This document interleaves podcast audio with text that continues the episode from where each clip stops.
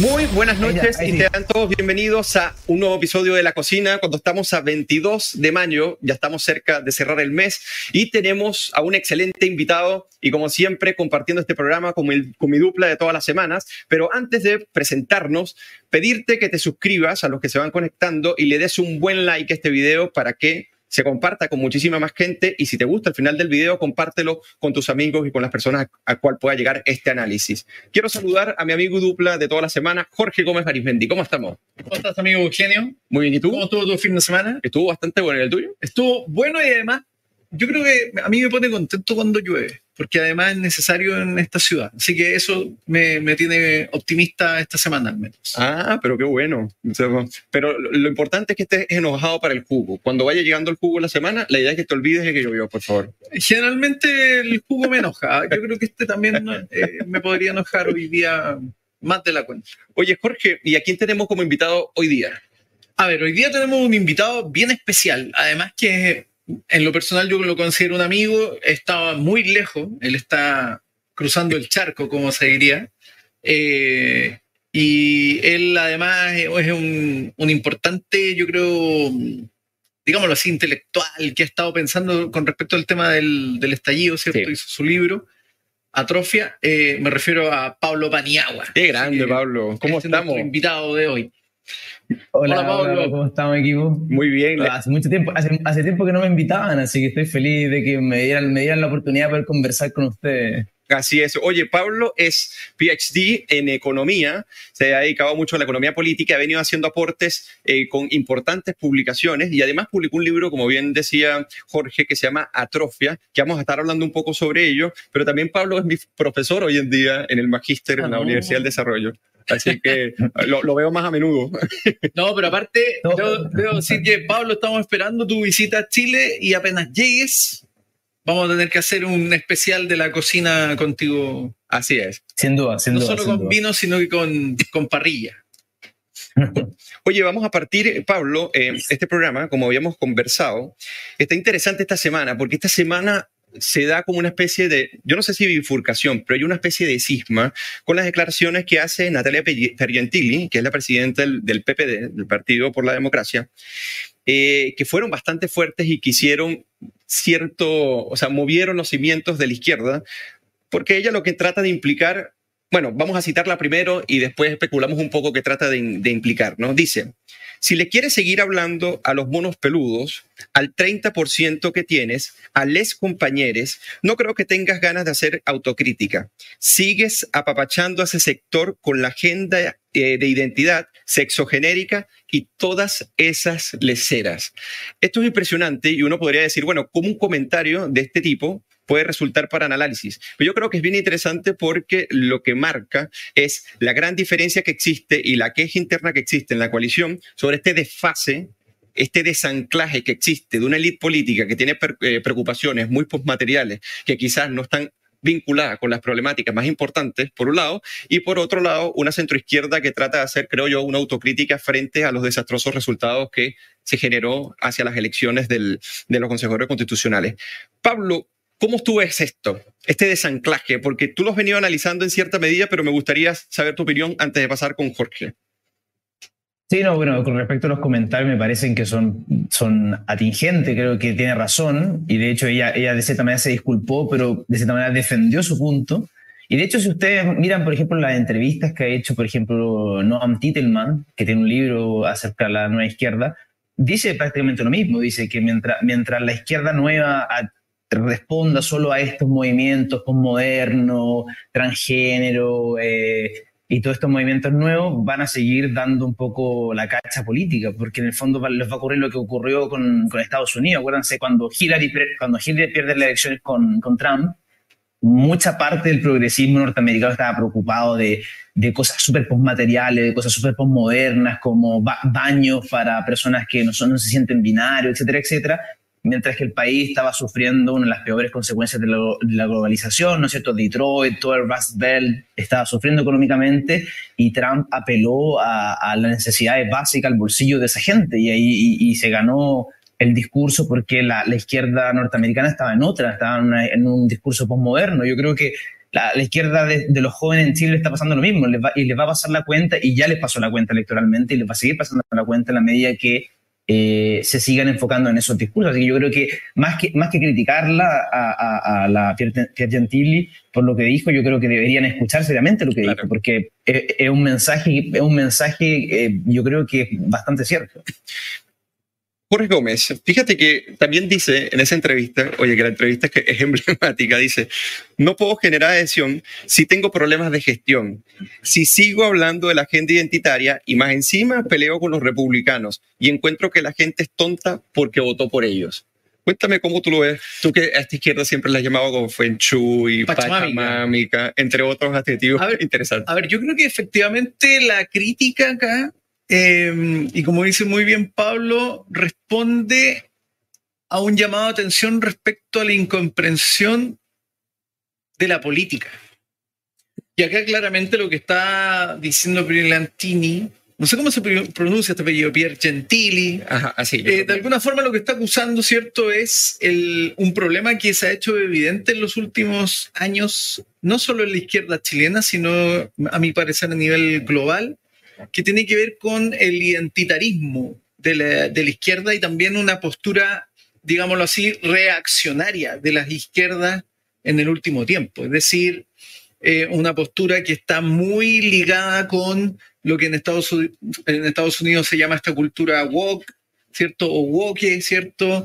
Eh, donde hay un cierto nivel de narcisismo muy notorio, ¿cierto? Por ejemplo, uno ve las declaraciones de Irina Caramaro y es un narcisismo evidente, ¿cierto? Ella no se refiere a los asuntos de la polis, no se refiere a los asuntos de la política, sino que se refiere a sus propios asuntos. y, a lo grandiosa que es ella por, por, esa, por esos asuntos que ella devela, ¿cierto?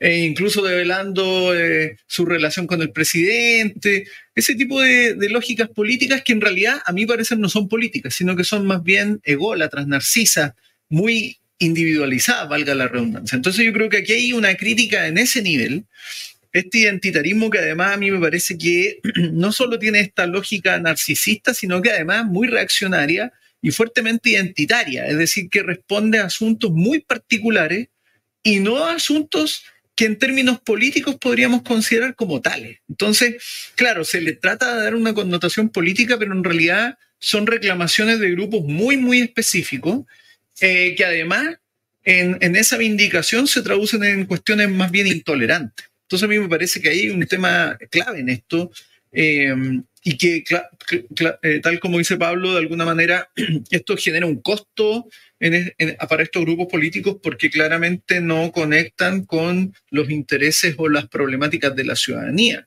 o, o, o los problemas que la polis, digámoslo así, está teniendo en un momento dado. Y es también incluso generacional desde, ellos hacia adelante. Imagínense, hace la, semana pasada creo que, ¿no? que en el Instituto Nacional se tomaron el Instituto Nacional porque querían comida vegana, baños transgénero, mientras que el Instituto Nacional está prácticamente destruido a nivel educacional y a nivel de los rankings, la gente está retirando a su alumno ahí, pero ellos están preocupados por otra, una agenda postmoderna, mientras que el, asunto mismo de un colegio que educar están fracasando, pero ellos están enfocados en, en unas cosas postmateriales que están meta arriba, mientras, mientras a nivel educacional el colegio está cayendo a pedazos. Yo creo que ese ejemplo, esa toma, es sintomático de esta generación de izquierda que, que, vive, que vive en otro mundo, en un mundo paralelo, parece vivir en el metaverso de, de, de, los discursos de identidad, mientras que de los discursos quiere solucionar los problemas concretos, ¿no es cierto? Hay, hay como, hay como una, una, cosa psicológica prácticamente incluso. Oye, antes de continuar, y me gustaría eh, comentarles a los dos acerca de una entrevista muy interesante que se le hizo a Michael Sandel, y le hace una crítica contra esta izquierda. Me gustaría preguntarle a Pablo eh, respecto a cómo él está en Europa, y en Europa también hay una oleada de, de, populismo que vienen haciendo. ¿Cómo ves tú este aspecto? Pero antes, me gustaría saludar, bueno, a Cassandra, que nos acompaña en cada uno de los programas. Eh, por acá dice, hola a todos los monitos pelados, por cierto. por acá, Francisco Javier Cierda, que siempre nos acompaña, si nada más no me equivoco, es Valparaíso, dice, saludos a el panel. Eh, en este lunes helado, disfrutando unas ricas sopaipillas y de la cocina. Sorprendente que la presidenta del PPD hiciera esas declaraciones eh, de su sector. Por otro lado, también desde Concepción, Carolina Rosa nos saluda. Eh, le regresamos los saludos y yo quería decir acá un comentario que hace Cassandra. Dice, igual es un poquito descaradilla si eh, la señora Pengertilli, ella misma nos miró a los ojos y nos dijo que aprobáramos el ejemplo de, propuesta de constitución. Ahora saben cuál es su techo como coalición eh, y que como coalición se desliga. Esto, esto es bien interesante.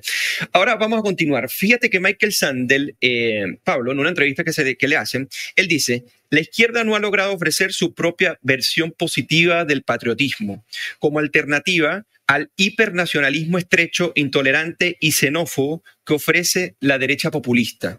Tú has visto también este fenómeno como ascendiendo en, diversas partes de Europa o, precisamente en Italia. O sea, frente al desanclaje, frente al desfase que existe entre esta izquierda más, más, más posmodernas, la derecha ha visto como un nicho para crecer en sus posturas populistas. ¿Cómo lo ves tú?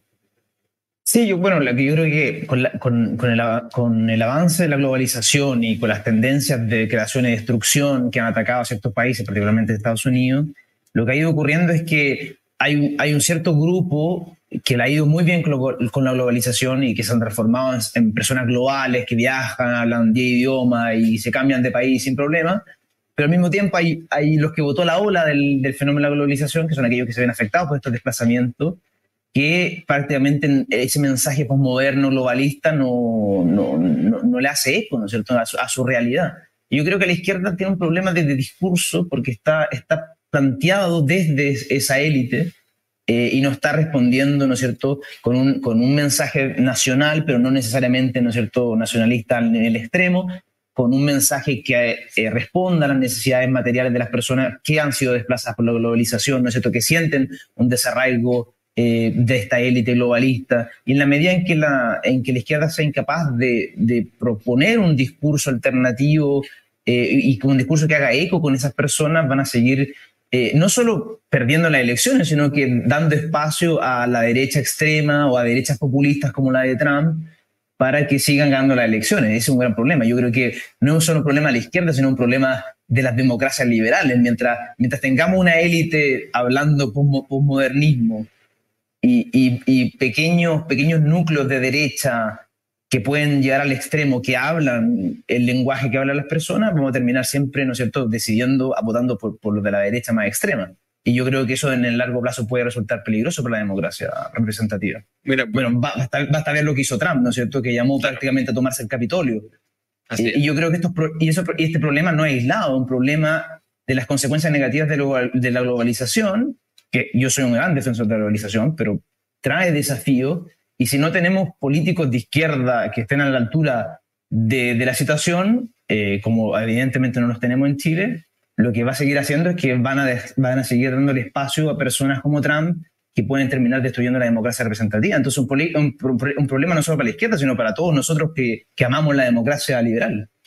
Muy buen punto. Jorge, ¿cómo tú ves este punto antes de pasar a eh, tratar un poco el tema de, la tesis de Pablo y eh, lo que está pasando en Chile? ¿Cómo tú ves? A ver, eh, a mí me parece que es clave, por ejemplo, en lo, planteado por Sandel, pero no solo por Sandel, porque Michael Burley, que nosotros lo invitamos el año 2017 acá, también planteó una idea similar. Él dijo que de alguna manera el auge del populismo, ya sea izquierda o derecha, se explicaba en parte por una condición de las élites a nivel nacional, es decir, en los distintos países las élites de alguna forma u otra se encapsulaban en cuestiones que eran de interés para las élites, porque obviamente compartían una cierta matriz, pero que las desconectaba de los asuntos propios que la ciudadanía tenía como preocupaciones en ese momento. Y eso generaba una ruptura entre los representantes políticos y los ciudadanos que se traducía en el auge de posturas populistas donde el populista de alguna forma manifiesta una crítica a esta élite, pero además dice conectarse o representar de mejor forma a esta ciudadanía. Y yo creo que de alguna u otra manera, este es un fenómeno que afecta a las élites, digámoslo así como decía bien Pablo, a las élites globalizadas, eh, porque empiezan a adquirir un, no solo un lenguaje, sino que además una perspectiva que está muy alejada de la realidad propia de los, de los países. Es decir, acá, por ejemplo, desde, digámoslo así, para vamos a, extremar el argumento y a caricaturizarlo, aunque, aunque no, no, sea lo, adecuado, pero si alguien está preocupado de si las hamburguesas son o no veganas en, en los restaurantes en Ñuñoa, esa es una preocupación muy burguesa cuando eventualmente las personas tienen otro tipo de preocupación que tiene que ver con por ejemplo, el alza, el alza del pasaje, los costos de la vida, la inseguridad. Eh, la inseguridad, exacto. Ese tipo de asuntos que están de alguna forma desconectados con la preocupación de si la hamburguesa es o no de origen vegano o si, o si o los huevos que se, con que se prepara el omelette en la mañana son de una gallina feliz o una gallina infeliz. ¿Entiende el punto? Entonces... No, y, claro, y como decía, eh, como decía Jorge, mucha parte de la élite está más preocupada de, de, presentar un discurso personal, como de presentar una bandera en vez de, de responder a los problemas. Por ejemplo, nadie, no veo a Irina Caramaro hablando de que los el precio de los huevos subió un 30% por la gripe aviar. Claro, no, manera. no, así es. Pero, pero en vez de estar concentrados en eso, están preocupados de lanzar una, una, una bandera, poner una bandera que representa, yo me creo fluido y mi, y mi, y mi interacción sexual con, con, mi pareja es fluida. A nadie le importa eso. Y me importa que te preocupes más de que los huevos subieron un 30%, más que decir yo soy bacán, yo soy postmoderno, yo soy globalista, porque creo sofisticada, y ahí sofisticada. Porque hay un narcisismo muy evidente en que ellos tratan de mostrar su sofisticación, es decir, son tan elevados moralmente, tan intelectualmente superiores, que las preocupaciones de ellos son de esa índole y no eh, de carácter más cotidiano como el a cuánto está el precio del pan. Entonces ahí vemos una desconexión, como muy bien dice Pablo, sí. Eh, en ese sentido. Yo creo que ese es un problema que eventualmente acá se da la señal, pero vemos la respuesta que es de crítica, Así no de reflexión. Entonces, claramente están en sí mismos en esa lógica. Oye, eh, vamos a pasar al segundo punto de este plato de entrada. Eh, bueno, Michael Sandel, antes de pasar, dijo, el populismo de derecha es históricamente un síntoma del fracaso de las políticas progresistas, justo lo que Berkeley tú comentabas que adelantaba. Ahora, eh, yo quiero comentarle a todos nuestros buenos comensales, a toda esta comunidad que se conecta, nos ve, comparte eh, los mensajes, eh, pedirles un buen like y comentarles también que yo me encuentro en este momento compartiendo el panel con dos personas que han aventurado de una manera muy rigurosa unas tesis que son muy interesantes para explicar la crisis hoy en día en Chile. Por un lado, Pablo, que aportó, ha venido aportando de manera sustantiva a explicar cuáles fueron los fenómenos y las realidades que llevaron básicamente al estallido o que explican fenoménicamente tal. Y por otro lado, o sea, desde la economía política, dando un instrumental bien riguroso. Y por otro lado, Jorge, que vino adelantando también eh, una explicación política con respecto a la oligarquización. Fíjense, voy a citar un poco, eh, voy a citar a Arturo Fontaine, que publicó un interesante artículo en Letras Libres, y básicamente lo que hace es como conjugar ambas tesis y me gustaría conversarlo con ustedes para cerrar este plato de entrada. Fíjense lo que dice. Aunque sigo pensando que en el acuerdo de la vuelta había una motivación política derogatoria del orden establecido, cada vez parece más claro que el apoyo masivo que suscitó era de consumidores estafados y frustrados. Estafados por los escándalos financieros de las capas dirigentes y frustrados por el poco crecimiento económico. En la base del malestar subyacente que sigue hasta hoy está el estancamiento económico. El ingreso per cápita de Chile está virtualmente detenido desde el 2014 y eso después de décadas previas de alto crecimiento. Eso repercute en especial en los menores de 40 años que han vivido en un país muy distinto al que les tocó sus padres. Aquí nosotros vemos dos grandes explicaciones y tengo dos grandes amigos que, que la aventuraron ya hace bastante tiempo, que la, que la han venido comprobando y que han y que la realidad le ha correspondido de una buena manera. Así que vamos a empezar con Pablo. Pablo, cuéntame tu tesis sobre la atrofia de la modernización para quienes nos ven conozcan un poco lo que has venido explicando, lo que explica en este libro y por qué esto seguiría explicando el fenómeno hoy en día. Sí, de hecho, me, me, hizo mucha gracia cuando leí la, Fontaine escribe mucho para Letras Libres, que es una, eh, una, revista, una de las mejor, la revistas intelectuales más importantes de Latinoamérica, que se hace en México, y me, me dio mucha risa porque es precisamente la, la, tesis que vengo enarbolando con respecto a, la crisis social desde al menos tres años, ¿no es cierto? Y, y en el fondo la tesis, claro, es, que la mayoría, la forma de explicar eh, la crisis social o estallido social, como quieran llamarlo, es sobre todo un producto de que nuestra modernización se ha atrofiado en vez de que ha sido exitosa, ¿no es cierto? La tesis de Peña, por ejemplo, que es una de las tesis más, más famosas, es que eh, de cierta manera el estallido fue un, un, un, un, germen de esta modernidad. La modernidad generó este malestar interno, endógeno, y es prácticamente inevitable.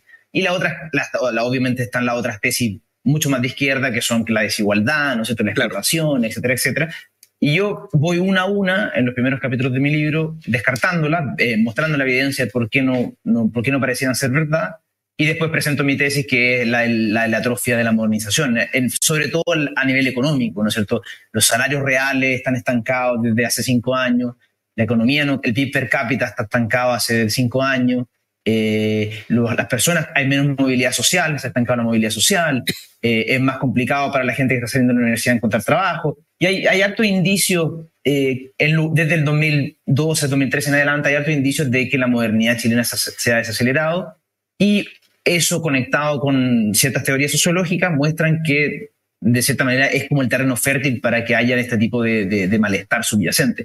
No es el éxito de la modernidad el hecho de que se estancó. Eh, y yo también, cuando yo escribí ese libro, eh, la otra, el otro complemento de mi tesis, que sin duda yo creo que es un factor fundamental, es la, la crisis de los partidos políticos. Solo que yo ya en ese tiempo ya llegaba a 250 páginas y yo no soy cientista político, entonces yo me, me, me mantuve en, en, el pilar de la economía política, pero creo que mi tesis es la que ha envejecido mejor dentro de todas las que, las que se han enarbolado. Pero yo creo que debe ser complementada con la de la, la, la crisis política, la crisis de los partidos políticos, que es el, trabajo que, ha hecho Jorge, de esta manera. Muchas gracias, Pablo. Muy buen resumen. Ahora, Jorge Gómez. Aquí, aquí el tema de la motivación política derogatoria del orden establecido. A ver, yo primero debo decir que Pablo efectivamente en el, en el trabajo que hace, que me parece que dentro de los análisis respecto al tema de la crisis de los últimos años, es uno de los mejores trabajos que yo he visto. Eh, y se complementa muy bien además con, el trabajo de, Carlos Peña, ¿cierto? De alguna forma Pablo aborda críticamente también el trasfondo detrás de lo que eventualmente podríamos decir que es una sintomatología, porque claro. de alguna forma lo que expresa Fontaine es la sintomatología de algo. Pablo lo que hace es hacer el análisis y aquí muestra claramente sus dotes más matemáticas, si queremos llamarlo así, analizando el tema en, en, términos de número, de magnitudes, y eso es muy interesante porque me parece que en general todos los análisis se enfocaron más como en la idea del descontento, pero como algo etéreo. Claro. O la idea de ah, que esto es todo contra el neoliberalismo. Y a mí me parece que efectivamente hay tres tesis clave acá. Una es que efectivamente hay un desaceleramiento o una atrofia del proceso modernizador que a partir de los 90 es muy, es muy potente, es muy impresionante en términos del cambio a nivel social. Yo creo que está el otro factor que es la tesis de Peña de alguna forma que toda esa modernización también genera otros cambios u otras transformaciones en términos de las relaciones sociales eh, y que yo creo que hoy día se ven, por ejemplo, en términos de la, de la crisis de autoridad, eh, y una serie de otros elementos que, de que tienen una índole más sociológica. Y yo creo que también está el aspecto de los partidos políticos, que Pablo lo, de alguna forma lo menciona y a mí me parece que es relevante porque no ha sido resuelto y que tiene que ver con que los partidos políticos dejaron de ser los intermediarios y los mediadores entre la sociedad civil, muy pluralizada producto de la modernización, producto del acceso al consumo, eh, y cuestiones que solo se resuelven mediante eh, discusiones o mediante el acervo político. No hay una solución que esté en los mercados o el consumo, sino que están y que tienen una respuesta más bien a nivel político. Y cuando los actores políticos, los partidos, dejan de ser esos mediadores, se produce un vacío ahí. Y hay un vacío que está ahí hoy día latente y eso se ve en los niveles de desconfianza de la ciudadanía en los partidos políticos, pero además se ve en la incapacidad de los partidos políticos de, entre comillas, dar respuesta a ciertos asuntos que eventualmente deberían ser asuntos de índole política. Por ejemplo, para que se entienda, el tema eh, migratorio. El tema migratorio es un asunto que cuyas respuestas están en el plano político, no se resuelven con oferta y demanda, sino que se resuelven mediante eh, decisiones políticas de índole política. Entonces yo creo que ahí hay un tema que está muy latente, yo creo que esa triada eh, eh, necesita ser analizada en su, conjunto. Perfecto. Yo creo, solo un paréntesis, complementar lo que decía Jorge, y creo que el, el problema político, sobre todo en Chile, tiene tres aristas quizá. El, primero, yo creo que eh, nunca hemos reformado el Estado, tenemos un problema serio de reformación del Estado, y cuando el Estado no, no, no, no, usa tecnología, no tiene datos, no tiene buena forma de saber lo que la gente quiere, obviamente que se genera estadísticamente por problemas de información una desconexión de lo que la gente quiere, lo que el Estado está ofreciendo. Entonces yo creo que hay un problema de modernización y de tecnología que, hace que nuestro Estado sea vetusto y la gente se sienta de cierta manera desconfiada de, los políticos por, por, la estructura del Estado. Segundo, creo que tiene un problema serio, obviamente, de, los, de, la representación de los partidos políticos. La reforma, las reformas electorales, la reforma de los partidos políticos que se han hecho han ido en contra de ayudar a la democracia y la, han destabilizado más. Nos hemos convertido más en Perú que en, otros en otra cosa. Entonces tenemos un problema también de, del marco legal e institucional en el cual funcionan los partidos políticos. Y tercero, eh, finalmente, yo creo que eh, las democracias liberales, no solo Chile, pero las democracias liberales en general, están, están en un gran desafío porque la, las sociedades, los seres humanos actuales, se han descentralizado, se han, se han, horizontalizado. todas nuestras relaciones se han horizontalizado. Los individuos usan teléfono, ¿no es cierto? Cuestionan a la autoridad. Eh, el poder está completamente fragmentado y, y, y, horizontalizado. O sea, democracias liberales que que por, por esencia, ¿no es cierto?, usan expertise, usan autoridad, ¿no es cierto?, usan el comando, la, democracia liberal es, es, ¿no es cierto?, filtros, eh, tienen un problema estructural. ¿Cómo, ¿Cómo, la democracia liberal, que es vertical, lenta, se demora y tiene estos procesos de, de, de, de autoridad, cómo dar respuesta a un, a un, ciudadano que hoy en día es completamente descentralizado, horizontal. Sí, y, que no se ve representado. Y, esos tres problemas, y esos tres problemas en Chile se vieron obviamente en un contexto se dieron los tres exacerbados y hacen que el, problema político sea, sea tan difícil de, desencajar, porque están esos tres problemas metidos. Sí, y, bien importante porque, por, ejemplo, eh, autores como Peter Mayer, que lo hemos venido conversando de hacer, que lo hemos, también apunta a la corporativización de los partidos políticos. O los partidos políticos resulta ser maquinarias que en una estabilidad inercial llega un momento que terminan respondiendo más a sus intereses corporativos que al flujo de demandas que tienen el, conjunto de los ciudadanos para poder generar los cambios necesarios. Entonces esa traba, él fue el que adelantó también la tesis de los partidos carteles y cómo, y cómo estas oligarquías comienzan en cierta medida a, entronizarse. Así que me parece que son tesis muy interrelacionadas. Y además, Eugenio, hay un punto que Pablo lo conoce muy bien, que es el fenómeno de captura. Es decir, acá cuando los partidos se vuelven estas estructuras, digámoslo así, que son agencias de empleo eh, para meter amigos en el Estado, lo que termina ocurriendo es que los partidos capturan el aparato estatal y el Estado no solo eh, termina siendo un, aparato donde algunos profitan, sino que además termina siendo total y absolutamente ineficiente en las funciones más básicas que cumple un Estado. Entonces ahí, también hay un problema de esa índole que claramente eh, termina horadando en el fondo no solo la confianza en en este caso los partidos políticos, sino que la institucionalidad en general. Y cuando ocurre eso, es porque ya hay un problema grave a nivel institucional. Y que es sistémico. Cuando es sistémico, las soluciones son sistémicas también. Y si no se está dispuesto a realizar esas soluciones, es complicado poder enfrentar el problema como corresponde. Ahora vamos a pasar al plato de fondo. Este plato de entrada se, tardó un poco, pero estuvo bien sustantivo. Vamos a pasar al plato de fondo y recordarles que estamos con Pablo Paniagua, doctor en economía, investigador senior de la Fundación para el Progreso, que nos acompaña hoy después de algún tiempo en la cocina. Como siempre, muy bienvenido, Pablo. Y vamos a pasar al plato de fondo. Ahora entremos al tema económico. Eh, bueno, estamos en el tema económico, pero más de, economía política. Pablo, me encantaría preguntarte cómo tú ves los escenarios de la economía eh, para Chile en el 2023, tomando en cuenta las reformas que en, diversas, en diversos ámbitos el gobierno se ha encargado de, querer incorporar dentro o debatir dentro del Congreso, que no han podido eh, dar un paso al frente, como si podríamos decir, pero que no pronostican de tener buenos efectos dentro de la economía chilena. ¿Cómo ves tú los escenarios para este año con el gobierno y sus propuestas?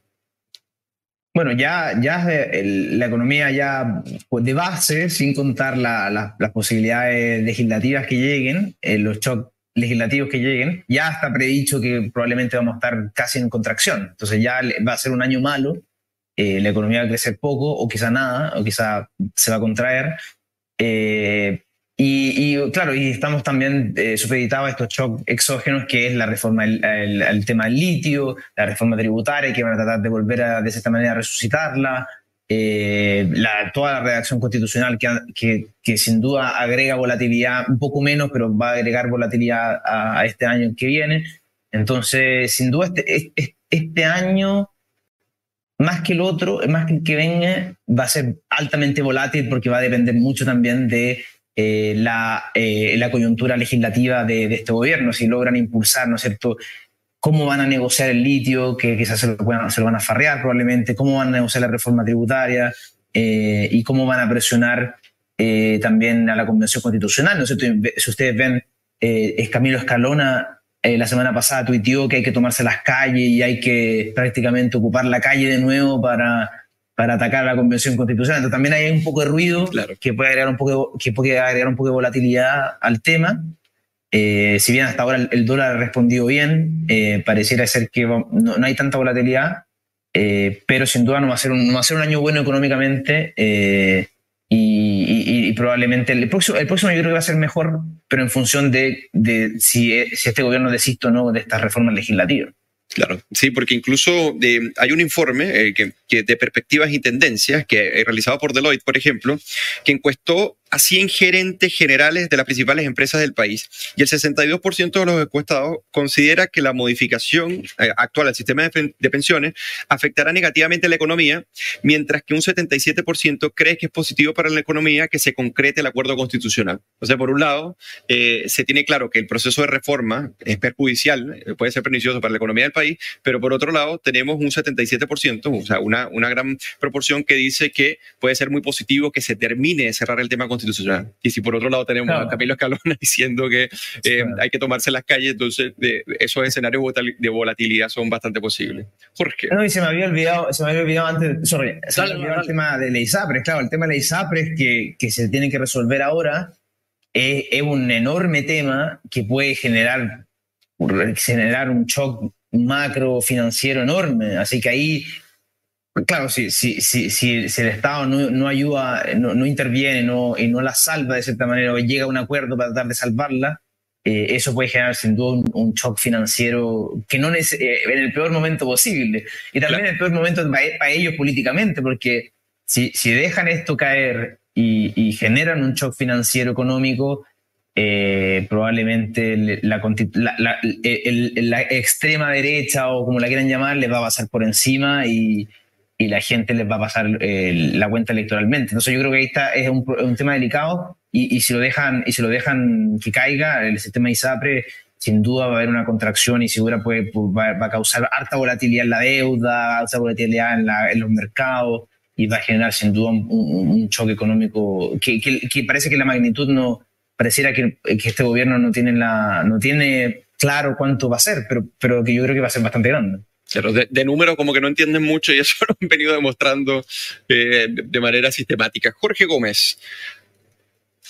A ver, yo lo veo esto. Eh, a mí me parece que hay un punto clave que dice Pablo que tiene que ver con cómo ciertos elementos contribuyen a hacer más volátil o no el 2024. Y yo creo que acá, de alguna forma, lo que ha estado ocurriendo, a mi parecer, desde yo diría desde las reformas de Bachelet, del segundo gobierno de Bachelet, es que hay más bien cierto nivel de incertezas respecto a eh, las decisiones que los grupos políticos van tomando respecto a la economía y respecto a los marcos institucionales. Yo creo que ese desmadre eh, se fue agudizando, ¿cierto? En el segundo gobierno de Bachelet se hablaba de la retroexcavadora, eso obviamente implica un desmoronamiento en términos estrictos de la institucionalidad, y eso, aunque los actores políticos crean que no genera incertidumbre en el mundo privado, las genera y las genera muy fuertemente.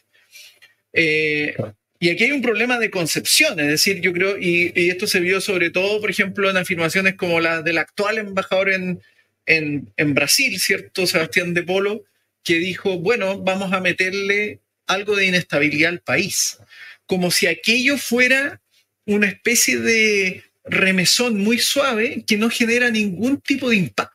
Y yo creo que ahí hay un desconocimiento muy notorio respecto a cómo funciona la economía o las economías en la actualidad, que están muy interconectadas, que hay una serie de señales que eh, refuerzan o debilitan certeza. Y a mí me parece que eso eh, todavía estamos en ese desmadre.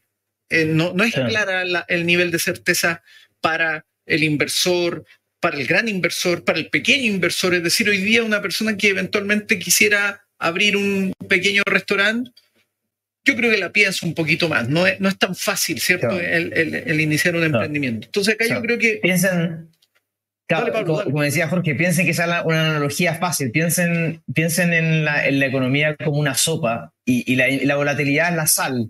Uno le puede echar un poquito de sal y, y todavía funciona la sopa. Claro. Pero pasa, hay, hay, un punto, hay un punto de saturación donde ya es muy salado. En que la tapa al salero se cae, o, la tapa al salero se cae y, cae toda la, sopa. Y ahí, el inversionista, y ahí el inversionista dice, bueno, me, me, me, llevo todo a Panamá, Miami, no sé, y ahí veo. Y, y, lo que está ocurriendo es eso, como decía Jorge, el 2014, de hecho el, The Economist, el, el, diario The Economist publicó esta semana eh, tres páginas dedicadas a Latinoamérica diciendo eh, la nueva izquierda está haciendo desastres con la inversión y los inversionistas están arrancando prácticamente. Y cuenta la historia desde el 2014, desde el fin del boom de los commodities, cómo se han vuelto los gobiernos de izquierda al poder en, Latinoamérica, en casi todos los países de Latinoamérica, y todos han introducido niveles de volatilidad, de incerteza, de cuestionamiento del sistema, de cuestionamiento de la política, tales que la mayoría de los inversionistas han bajado su exposición a Latinoamérica y hoy en día comparado con el boom, en el boom de los commodities en los años 90, el portafolio de los inversionistas es menos de la mitad de lo que era durante el boom hoy. Es decir, la gente que invertía en Latinoamérica sacaba la mitad de, su, de sus lucas eh, en Latinoamérica, la han puesto en Asia, que es relativamente más estable, son más serios, eh, mientras, que, mientras, mientras que acá pareciéramos dar, dar, dar bando entre entre populismo y eh, extrema izquierda. Entonces, entonces, eso penaliza, ¿no es cierto? Como decía Jorge, introducir volatilidad año tras año, eh, pequeñas gotas de sal, terminan por saturar tu, economía. Así es. Bueno, fíjate y además, que... y además, perdón, es que hay una visión muy estática de la economía. O acá yo creo que es sorprendente la visión que tienen respecto a que la riqueza está como guardada en una especie de piscina de Aunque ya está creado. rico más, pato, no hay ninguna consideración respecto a la información, es decir, cómo la información opera en la, economía. Eh, y entonces, claro, se asume que eventualmente tocando el interés, digámoslo así, de un gran empresario o de un grupo de empresarios, no hay ninguna afectación para la mediana y la pequeña empresa. Pero en realidad las economías hoy día son entramados complejos de interacción, donde una pequeña empresa también se puede ver afectada si es que, por ejemplo, un gran inversor retira sus eh, su, apuesta en un país y se lo lleva a otro. Entonces, bueno, sin ir muy lejos, cuando, cuando se ofrece, o sea, cuando se propone subir el salario mínimo, lo hace el Estado, que es el que menos paga salario mínimo y el que menos se ha afectado con respecto a su estructura de costos, respecto a las pequeñas y medianas empresas, y sobre todo las pequeñas empresas, que son las que pagan esos montos y las que tienen que ajustarse frente a un ambiente de mucha volatilidad, de inflación, de poca inversión, poca productividad y poco crecimiento. Entonces, uno dice, por un lado, el Estado toma las decisiones, así como comenta, sumamente desanclado y desfasado de, de la realidad. De hecho, sí. de hecho piensen, piensen que la, la semana pasada, creo, o antepasada, salió, un, salió el ranking de los países de competitividad minera y Chile es, prácticamente último en competitividad minera hoy, eh, debajo de incluso Argentina creo que estamos, imagínense. Entonces, eso es debido a incerteza jurídica, incerteza en los derechos de propiedad, incerteza política y pequeñas gotitas de sal que le van manchando a la incerteza y después en menos de 10 años nos encontramos que somos el país menos competitivo a nivel minero y, toda la gente piensa que Chile es, es, un país minero donde sabemos mucho de minería y entendemos cómo funciona. Llevamos casi una década siendo los peores, los más porros de Latinoamérica en, en materia de entramado jurídico y de certeza respecto a la minería, entonces obviamente Eh, si no podemos hacer ni siquiera eso, que supone que éramos los mejores, que queda para el resto de la economía a nivel de incerteza. Así es. Bueno, fíjense que el, este artículo que recomienda Pablo en The Economist eh, inicia con esta frase que obviamente asusta un poco porque dice, en toda América Latina, 12 de los 19 países están gobernados por gobiernos de izquierda, representan el 92% de la población de la región y el 90% de su PIB. Se trata de un grupo heterogéneo. Básicamente lo que tenemos es, por un lado, ciertas poblaciones demandando eh, políticos que tienen estas características y por otro lado que estos políticos parecen establecer una especie de copia de los planes que quiere implementar. Petro, por ejemplo, es un gran admirador de Boris y de su programa. Ya ha intentado, en cierta medida, aplicarlo al pie de la letra, por ejemplo. Y así ocurre con respecto a, Bolivia. Sí. Claro, y Perú también, ¿no es cierto? Que hubo un pequeño estallido social y, salió al tiro la, extrema izquierda a llamar a cambiar una constitución, ¿no es cierto? Se van, copiando, se van robando la idea. Así es. Entonces, eso ya, llama muchísimo la atención. Oye, eh, vamos a pasar a otro punto, y sobre todo porque este año se cumplen 300 años del natalicio del, podríamos decir, el padre de la ciencia económica, Anne Smith. Yo sé que no todos están de acuerdo con esta frase, pero yo soy uno de los que está de acuerdo. Yo me imagino que Pablo también, ahí nos contará. Eh, y a mí me gustaría preguntarte, Pablo, porque tú que has venido analizando, igual Jorge, el tema de una perspectiva histórica y económica, eh, ¿qué tan lejos está Chile de ese ideario que tuvo en algún momento Smith de mercados abiertos, porque Chile fue un referente, o sea, un referente para toda Latinoamérica en cómo hacer las cosas no solamente en términos de democracia liberal, o sea, el desarrollo y el diseño institucional, sino que por otro lado estamos hablando de la economía. Incluso eh, Chile retrocede, si más no me equivoco, o sea, estaba entre los primeros puestos del índice de libertad económica, por ejemplo, eh, hasta hace 10, 12 eh, años. Y hoy en día creo que ha retrocedido, no sé, 22 puestos quizá.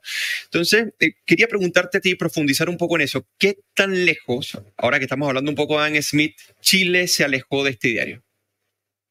Bueno, sí, o sea, Adam Smith es lo más grande que hay. Invito a todos a leer los primeros, eh, invito a todos a, leer los primeros tres capítulos de, de Adam Smith. Yo, yo, paréntesis aparte, yo fui, la primera cosa que hice cuando fui a Escocia fue visitar su tumba y la tumba de David Hume. Que Qué grande. grande sí. Eh, de hecho, yo escribí, para la revista Santiago, va a salir un texto y escribí acerca de Adam Smith este año celebrando sus 300 años, así que van a haber alto evento en Glasgow, en el mundo celebrando, incluso en Chile van a haber eventos también celebrando a Adam Smith, así que estén atentos porque hay que celebrar al, padre de la economía. Y ahora, bueno, yo creo que si, sintetizamos la, filosofía de Smith, Smith creía en tres cosas, yo creo. Libertad económica, libertad de intercambio internacional y creía que el ahorro y la acumulación de capital podía ayudar a salir a, generar progreso. Y Chile en las tres hemos hecho pues, exactamente todo lo opuesto que, que creían Smith. Hemos caído en picada en, en, el, en, el, ranking de libertad económica y tengo, tengo un paper al respecto, he trabajado al respecto de eso. Eh, estábamos top 10 y hoy día estamos, claro, como en 27, 27 hemos caído 10, más de 10 puntos, más de 10 posiciones a lo largo de la, de la última década. Eh, y eso tiene consecuencias sin duda, y obviamente Smith estaría muy preocupado porque Smith creía en la libertad de los individuos, libertad económica, eh, y Chile ha retrocedido, ha generado incerteza, sobre todo en los derechos de propiedad. Smith era un gran defensor de, mantener los derechos de propiedad, eh, de, un, de, un, rol de un Estado fuerte, pero que defendiera los derechos de propiedad, no, no que generara incerteza. Y segundo, como decíamos, Smith era un gran defensor del intercambio. y la gente que nos gobierna hoy, si algo, algo que no creen, en el intercambio internacional. Y, bueno, y para qué decir los jóvenes, ¿no Yo hace un par de años atrás vivía en el centro de Santiago y, lo único que se veía rayado era no TPP-11, no TPP-11, no al comercio, no al mercado, no al intercambio. Smith estaría choqueado. Si, Smith estuviera hoy vivo y se diera, y se diera una vuelta por las tarrias, estaría chocado eh, por, por todos esos graffiti en contra del libre comercio, en, en contra del TPP-11 que es la única forma de progreso, según Smith. El, mercado y el intercambio internacional es la única forma de progreso. Y finalmente, en, su libro, aunque yo no estoy muy de acuerdo con Smith, Smith cree que la acumulación, el ahorro, la acumulación de capital y el ahorro en una población es un pilar trascendental para el progreso. ¿Y qué hemos hecho nosotros? Sacar retiro, un retiro, de segundo retiro, tercer retiro, cuarto retiro, quinto retiro. Acuérdense que nuestro presidente votó por los retiros, eh, todos sus amigos votaron por los retiros, entonces Smith estaría, estaría revolcándose en su tumba si le preguntaran de Chile, porque hemos, hemos hecho, caído en libertad económica, restringido el comercio internacional y no hemos comido todos los ahorros que teníamos. Entonces, si esas eran las tres recetas de Smith, nosotros hemos hecho exactamente lo opuesto que, diría Smith. Así que en su celebración es atingente un poco reflexionar en cómo, en cómo hemos desestimado la receta de Smith eh, del progreso y hemos abrazado la, hacienda de, la pobreza y la miseria, decía. Oye, le toqué el punto a Pablo Paniagua de Smith y fue como una metralleta. Sí. Menos mal que no hablamos de James Buchanan. Oye, muy bueno el, el, resumen. O sea, yo te quería preguntar eso. O sea, ¿qué tan lejos? Y bueno, bastante lejos. En algún momento estuvimos bastante cerca y, y es lamentable. Jorge, antes de cerrar este plato. Eh, yo quería agregar algo sobre Adam Smith. No sé si me. Sí. Sobre Adam Smith. No sé. Sí, pero por supuesto. Hay un punto clave. Adam Smith habla, por ejemplo, en, su, en sus reflexiones sobre la, el peligro de los estados estacionarios que aquellos, aquellos estados, sociedades que de alguna forma se van estancando paulatinamente. Como China, por ejemplo, en la riqueza de las naciones. En la solución a China, efectivamente, que dejan de innovar, que se empiezan, de hecho, a oligarquizar. Y me parece que hay dos puntos clave a propósito de, de la reflexión de Adam Smith que a veces se tienden a olvidar también porque siempre se asocia a Adam Smith con la frase de que no es la bondad del panadero ni del X, ¿cierto? Pero yo creo que Adam Smith es mucho más complejo que eso, no solo por, por lo que plantean en la totalidad de la, de la riqueza de las naciones, sino además por lo que plantean en la teoría de los sentimientos morales. Qué gran libro. Y a mí me parece que es clave, por ejemplo, el aspecto que lo, o el rol que le otorga la educación. Eh, para evitar de alguna manera la caída en el estado estacionario, pero además, y esto me parece clave hoy día en la reflexión a propósito de los 100 años de Adam Smith, 100 años, ¿cierto? 300. 300 años, perdón, es el tema de que la educación debería ser un mecanismo para evitar el embrutecimiento, en este caso sobre todo él dice de las clases trabajadoras, en el contexto en el que una sociedad industrial... Sí, división del eh, trabajo, claro. Por, por la propia división del trabajo, él dice, se traduce en un embrutecimiento. Y yo creo que ese rol de la educación se ha ido olvidando. Eh, y es importante, de alguna forma, recuperar esa perspectiva porque la, educación no puede ser solo la instrucción. Deberíamos, de alguna forma, apuntar a enriquecer los espíritus, enriquecer, de alguna manera, eh, el gusto estético. Y yo creo que en Chile, en eso, estamos absolutamente al deber. Aldega, así mismo.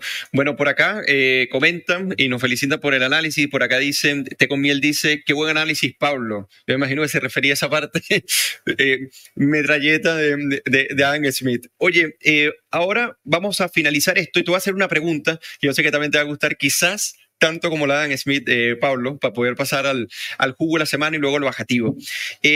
estamos en un momentum constitucional, nuevamente, o sea, no hemos salido del, eh, o sea, e-, es una continuidad a pesar de que es otro proceso y otras instituciones que resguardan más la posibilidad de que esto salga bien, o sea, lo resguardan para que esto salga bien. ¿Qué tan importante es lo que se llama la economía política constitucional? Tú sabes que la mayoría de las personas, cuando tú le preguntas este, por estos términos, piensan que no están vinculados y que los análisis que se pueden hacer sobre ellos pueden ser análisis como muy economicistas o institucionalistas, pero básicamente es como una mixtura, no sé si perfecta, pero sumamente adecuada para poder dar una recomendación respecto a este tema o al contexto que hoy en día estamos enfrentando, que es precisamente un cambio de constitución. ¿Qué nos puede decir la economía política constitucional en el contexto de hoy, Pablo? Bueno, una, buena una pregunta que da para horas, eh, pero la, economía constitucional, la economía política constitucional la fundó James Buchanan, uno, de mis grandes otros famosos economistas que yo adoro, que ganó el premio, que ganó el premio Nobel en el 86. Eh, si están interesados, yo tengo hartos papers al respecto, tengo una entrevista al respecto, pero sí, pero yo creo que es interesante sin duda porque ellos ponen, los, economistas constitucionales ponen foco en la importancia, ¿no es cierto?, de las reglas estables, de unas reglas claras, de reglas estables, de reglas simples, que de cierta manera den eh, certeza jurídica, sobre todo a los derechos de propiedad, ¿no es cierto?, al respecto. Y también cómo en el fondo todo este entramado, todo esta, este, esta meta, este conjunto de meta reglas determina cómo funcionan los mercados, cómo funciona el sistema político, ¿no es cierto?, cómo funcionan los partidos políticos. Entonces, de cierta manera, sí, es como el motor de un, de un auto, ¿no es cierto? Si, si tenemos un mal motor, que una mala constitución, después es imposible que funcione. Porque las reglas a nivel constitucional te afectan la certeza jurídica, te, afectan cómo, cómo trabaja el poder jurídico, cómo, cómo trabaja el poder jurídico de cara ¿no a la delincuencia, de cara a, los derechos de propiedad. El poder fiscal, cómo, por ejemplo. Cómo, cómo, cómo, los, eh, los, partidos políticos responden ¿no es cierto? desentramados, se, se fragmentan o se cohesionan, ¿no es cierto? Y obviamente, como decías tú, al tema fiscal, eh, al Banco Central, ¿no es cierto? Si le cambiamos la regla al Banco Central, puede terminar siendo un, eh, podemos terminar como Argentina, ¿no es cierto? Que ahora están tratando de, eliminar el Banco Central porque lo ven como una amenaza en vez de una institución seria, ¿no es cierto? Pero eso es producto de malas reglas, no es producto de mala gente. Y eso es uno de los grandes mensajes de la economía constitucional. No hay que enfocarse en la gente, hay que enfocarse en el conjunto de reglas para que cuando haya gente mala, puede hacer el menos daño posible, porque están amarradas con este entramado constitucional, ¿no es cierto? Qué importante esto. Jorge Gómez, tú estuviste hasta hace poco también estudiando mucho public choice. Sí, a mí me parece que el tema en, ese sentido es clave respecto al tema. Primero, las reglas claras. Las reglas claras para todos los actores, eso es muy, muy importante. De hecho, desde, esta teoría, de alguna forma, se, se plantean como dos momentos claves de, del acuerdo, ¿cierto? Una es como vamos a respetar todas las reglas, que yo creo que en Chile ha ocurrido que hay actores que están dispuestos a no cumplir las reglas, y en segundo lugar, que todos de alguna forma asumen y reconocen esas reglas mancomunadamente. Y eso a mí me parece que desde el punto de vista de lo político eh, es muy interesante la teoría de, de la economía constitucional, porque además permite, como muy bien dice Pablo, eh, estructurar un marco bien establecido respecto a cómo juegan los actores en el futuro. Y aquí hay un punto clave en esto, que es que esta perspectiva no ve la política desde una manera romántica, sino que sin romanticismo, como, como se planteaba, ¿cierto? De alguna forma lo que hay que asumir es que los actores van a tratar de buscar maximizar su interés, tratar de ganar más de lo, de lo, de, lo debido en términos, digamos, lo políticos, de poder, de recursos y por lo tanto tener reglas claras que delimiten eso y que además tengan presente esa condición humana es muy, muy importante. Yo creo que claro. de alguna manera la experiencia de la convención pasada nos mostró una especie de ilusión en ese sentido, donde al parecer algunos asumían que algunos eran eh, más bien inmaculados que representaban eso. Yo creo que hoy día en la experiencia presente que está en curso hay que tener muy presente que el poder corrompe, sea alguien de derecha o de izquierda, porque somos seres humanos y por lo tanto el poder siempre está ahí como un agente corruptor. Solo, solo como para aterrizar lo que está diciendo Jorge a un, ejemplo. Piensen que en Chile el presidente, a prescindir del color político que tenga, puede nombrar como a 200 cargos a, a discreción. En Nueva Zelanda creo que puede, puede nombrar a 10 cargos o 15 cargos, algo así. Wow. Eh, y, y, no es porque, y no es porque el presidente de Nueva Zelanda es un, un, un, ángel benevolente que bajó del cielo y dijo, me voy a autolimitar. No, tienen reglas ah, claras, precisas, que limitan el poder del presidente para que la discreción de este sea limitada, ¿no es cierto? Acuérdense, la economía constitucional cree en, Ulises. a Ulises hay que amarrarlo para que no se caiga ante la, ante la tentación de la sirena. Exacto, sí. Oye, qué importante lo que dice. O sea, Sebastián de Polo en este caso sería el anti-Buchanan, el anti-economía política constitucional. ¿Cómo, ¿Cómo, nos manifestamos para meterle inestabilidad al país? Es impresionante la élite que hoy en día nos gobierna. Oye, Jorge, tenemos que pasar al jugo de la semana. Y bueno, Pablo, como tú sabes, bueno, ya has participado en, en este programa. Hoy Jorge nos trae un jugo bien interesante. Es como, el, es, como el minuto de odio, deberíamos llamarlo el minuto de odio, como Orwell. Orwelliano, muy claro, claro. Para los que no saben qué es el jugo de la semana, acá nosotros, ya sea de la semana pasada o el mismo día lunes, determinamos un poco quién dio jugo en la política, sí, la mayoría de la política chilena, y aquí hacemos un poco de bromas, pero también de reclamo bien crítico con respecto a esto. Jorge, bueno, yo a propósito de de, Gentilli, ¿cierto? Y el tema del identitarismo y este narcisismo, el jugo de esta semana tiene que ver con eso, porque a mí, a mi parecer, todo este identitarismo eh, está muy marcado por una lógica muy de postureo ético o de posero, en el fondo. Y por eso el jugo esta semana para mí son varios diputados del Frente Amplio que muy poseramente, ¿cierto?, en la Comisión de Defensa la semana pasada, eh, hicieron un desaire a Israel, ¿cierto?, con pañuelos a la usanza Palestina, eh, pero de alguna manera haciendo postura, es decir, como posero, ¿cierto? Se nota que fueron a comprar todo en conjunto los pañuelos y se colocaron los pañuelos, ¿cierto? Eh, probablemente la mitad de ellos sabe algo del conflicto palestino-israelí y sin embargo estaban ahí haciendo aspaviento de su compromiso con la situación en Palestina. Que es un conflicto muy complejo, es un conflicto muy triste que cuesta vidas de palestinos e israelí constantemente y por lo tanto no debería prestarse a la ciutiquería y la lógica posera de unos diputados que eh, son muy responsables en su lógica. Voy a mencionar algunos porque son los habituales de estos jugos, ¿cierto? Está Diego Ibáñez, era que no. Está también el diputado Brito, Gael Geomans, Carol Cariola, eh, Boris Barrera. Ahí hay que hacerse la pregunta por qué hay tanto comunista antisemita, hay que hacerse la pregunta, y Erika Ñanco.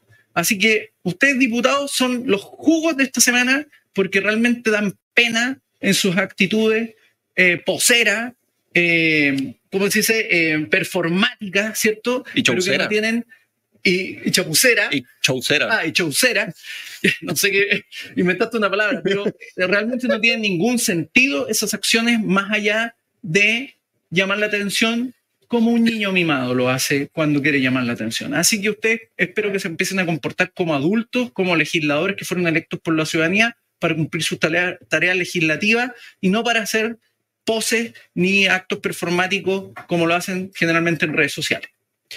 Oye, pero qué gran jugo Jorge Gómez, ¿viste? Se molestó. Y solo, solo como para agregar que eh, está, muy, está muy bueno el jugo porque lo que hicieron fue impresentable, pero sí, eh, y lo peor es que es un gustito ante un país que si hay, si hay, algún país con el cual tenemos que aliarnos y tenemos que aprender, es Israel. E Israel ha hecho todo lo que nosotros deberíamos hacer ha creado, ¿no es cierto?, polos de innovación endógeno, ha creado una red eh, entre la educación universitaria y la investigación, ha sabido innovar, ¿no es cierto?, todos estos sueños de la izquierda latinoamericana, ¿no es cierto?, ellos, los israelitas lo, hicieron. Llevaron a Porter y crearon, ¿no es cierto?, una Silicon Valley israelí, son pioneros en el agua, nosotros tenemos un problema hídrico enorme, bueno, y eso me sigue, si hay, si hay, algún país con el cual nosotros tuviéramos que aprender y aliarnos, es Israel. ¿Y qué hacen, y qué hacen estos payasos?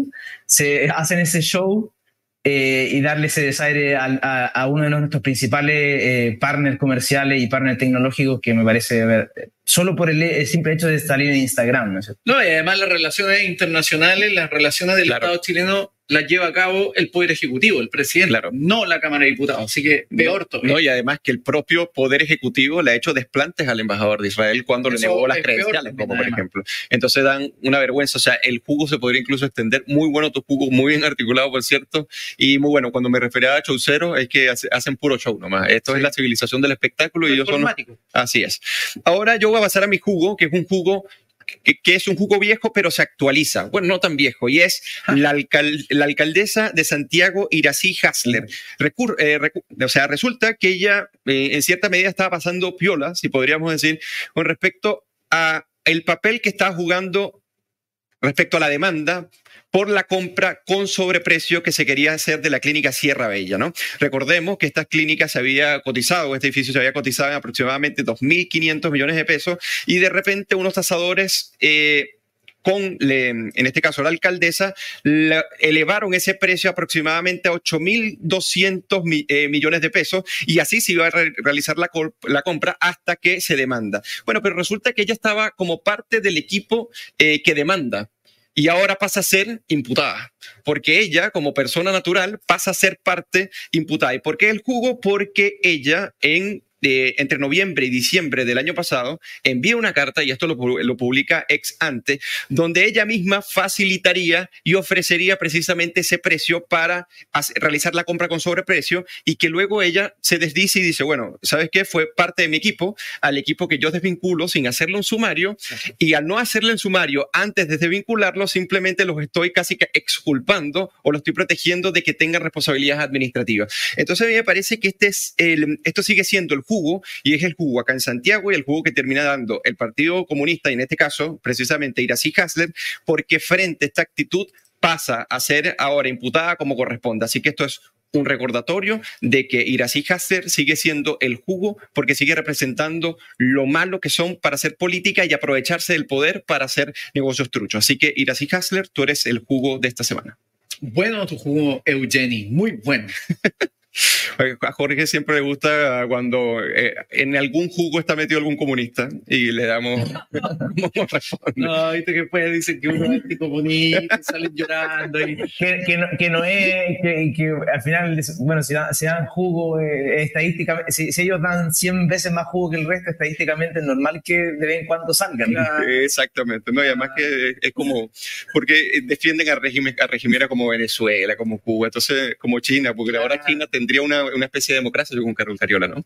Claro, y no, pero bueno, ellos siguen creyendo que Cuba es una democracia superior. Lo raro es que Cuba es un partido único, donde el artículo 5 dice que solo el Partido Comunista es la fuerza rectora de la sociedad y le parece una democracia superior. Bien raro, pero bueno. Oye, ahora ya tenemos que finalizar el programa y el programa lo finalizamos siempre con la parte que es el bajativo. El bajativo, acá nosotros recomendamos series, películas, libros, poemas, obras de teatro, lo que se nos ocurra como para que las personas o profundicen lo que hemos conversado o simplemente eh, se distraigan un poco.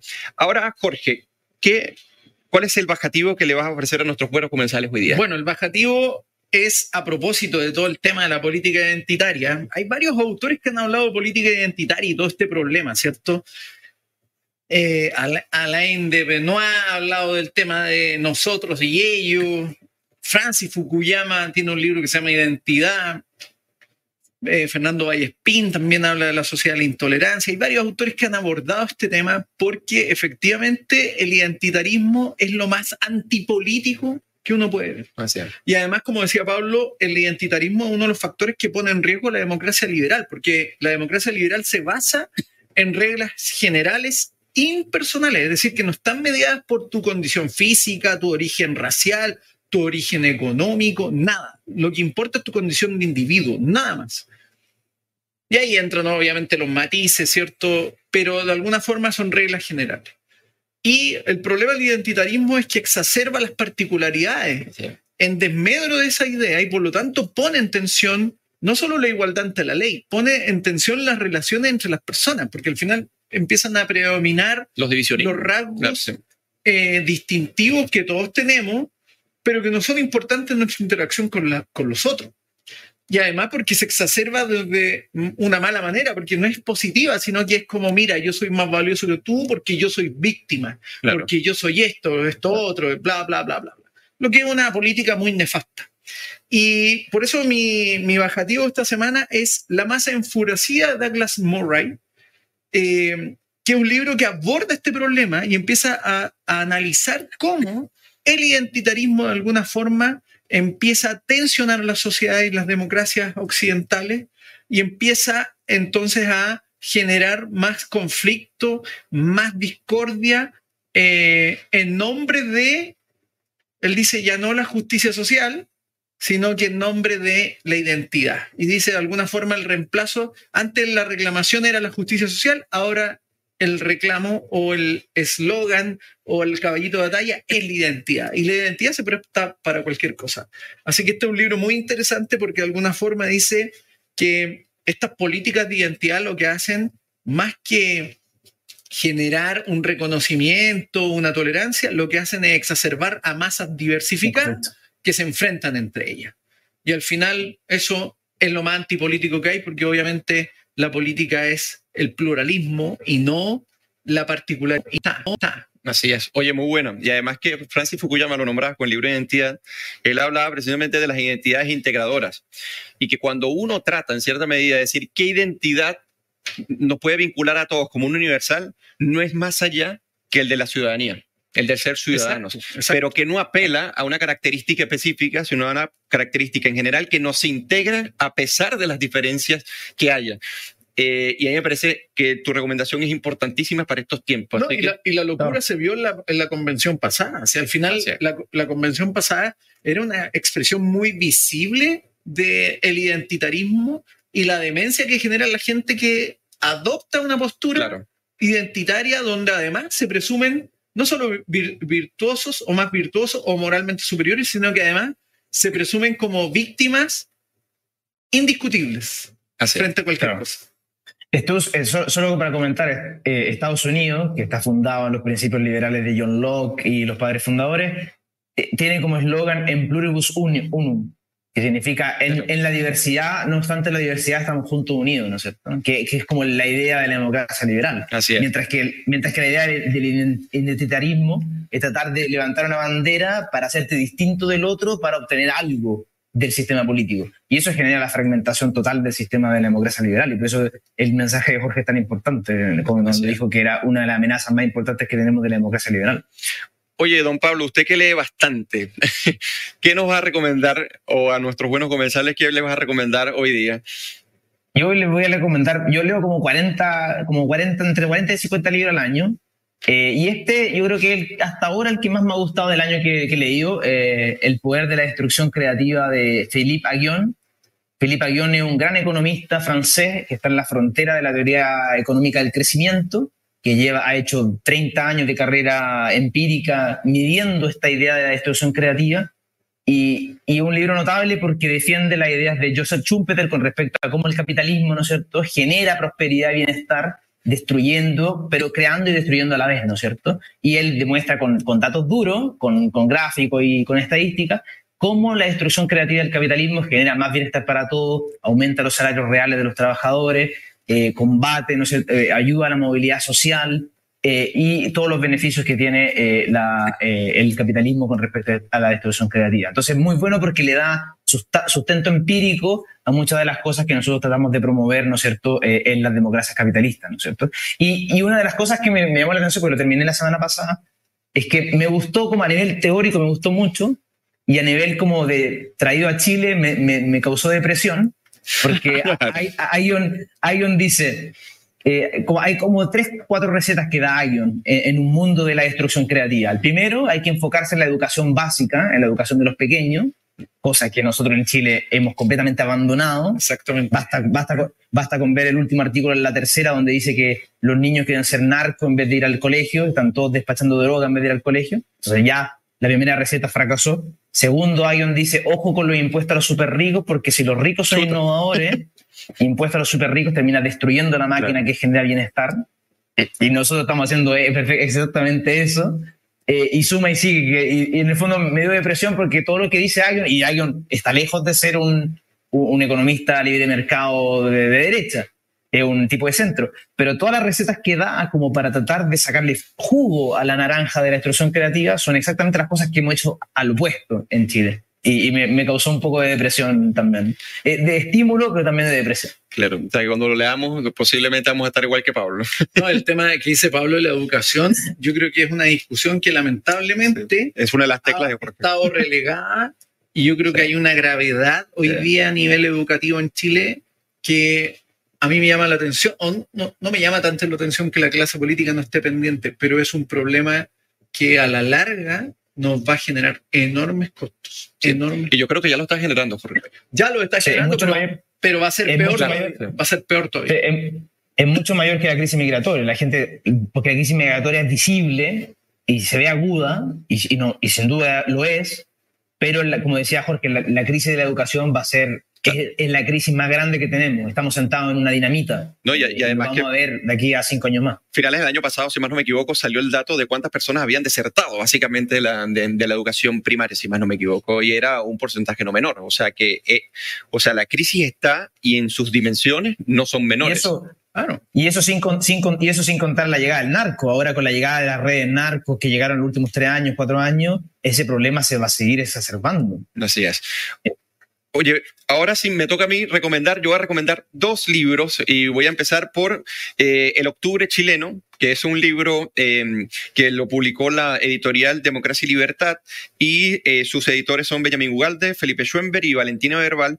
Y a mí me gustó mucho este libro y sobre todo el último artículo que trata un tema que yo he venido analizando ya hace algún tiempo y sobre todo con, con, un libro que publiqué en el 2000, a finales del 2018 sobre los factores de la cultura política y las divergencias que pueden existir entre lo que es una cultura política y sus instituciones, eh, o sea, una cultura política y sus valores con respecto al funcionamiento institucional, ya sea del mercado, ya sea del Estado de Derecho. Entonces ellos acá, uno de los, de los rasgos que ven en Chile, ellos lo analizan, son autores argentinos y analizan el caso Chile, dice, hay una especie de desanclaje o de fase entre los valores políticos, culturales y el sistema de mercado. Y ese desanclaje hace que la coalición eh, sea no menor. Entonces hay que atender ello porque al, final, para que un sistema institucional pueda anidarse en la ciudadanía y la ciudadanía pueda sentirlo como propio, eh, tiene que estar incorporado en sus valoraciones y tiene que estar incorporado en, su, incorporado en sus hábitos. ¿okay? Y como ese proceso como que fue, eh, fue en direcciones distintas, quizás también fue un factor que, que generó ese malestar. Y ese, este, este libro es una serie de ensayos que les, que les recomiendo. Y finalizo con el libro de Pablo, que siempre que tenemos a Pablo acá lo recomiendo. Y las personas que me preguntan qué libro eh, nos puede ayudar a entender qué fue lo que pasó en octubre del 2019, recomiendo Atrofia. Y quiero cerrar con una cita que está en la página 192 eh, de Pablo Paniagua, que dice, el hecho de que el imperfecto proceso de modernización chileno haya quedado a medio camino, inconcluso o gravemente interrumpido, producto de esta última década de pobres resultados económicos y un anticuado Estado en expansión, incapaz de proveer bienes públicos de calidad y toda la frustración generalizada que genera aquello, parecieran ser causas más inmediatas y certeras que explicarían el malestar nacional mucho mejor que el que es difuso fenómeno contradictorio y ambivalente de la modernidad que identificó Reid Moranon en Francia durante aquel famoso mayo del 68. Así que con esta píldora, con este párrafo, los invito a leer, a adquirir este, este interesante libro de Pablo. Deberíamos invitar al autor de ese libro y hablar con él. Claro, no, les mando correo y no me lo responde incluso. Oye, Pablo, eh, bueno, ya hemos finalizado. El programa estuvo buenísimo, como siempre, sustantivo. Sí, gracias, Pablo. Eh, para nosotros un gusto, un honor tenerte por acá. Esperemos que cuando estés por Chile nuevamente, tenerte acá presencial para que sigamos eh, compartiendo. tenerte aquí en vivo y en directo. De hecho, la última, la última cocina que hicimos fue como en diciembre, fue cuando fui a Chile. Exactamente. Así que, para la próxima, así que a la próxima toca, toca ya. Así que ahí cuando nos vemos nos vamos a ver en vivo. Genial. Y acá te vamos a estar esperando para seguir compartiendo. Y bueno, y a todos los que se conectaron, gracias por su comentario, gracias por seguirnos. Recuerden darle un buen like a este video para que se comparta con muchísimas más personas y compartan precisamente este video. Y si no estás suscrito al canal, aprovecha y suscríbete, que están bien interesantes los contenidos que vamos publicando. Pablo Baniagua, gracias por acompañarnos. Jorge Gómez, Pablo. gracias por acompañarnos como siempre. Eugenio, muchas gracias. Amigo, un abrazo a todos. programa. Y que descanse, Pablo, que son como las dos por allá. Buena semana. Hasta luego. Chao.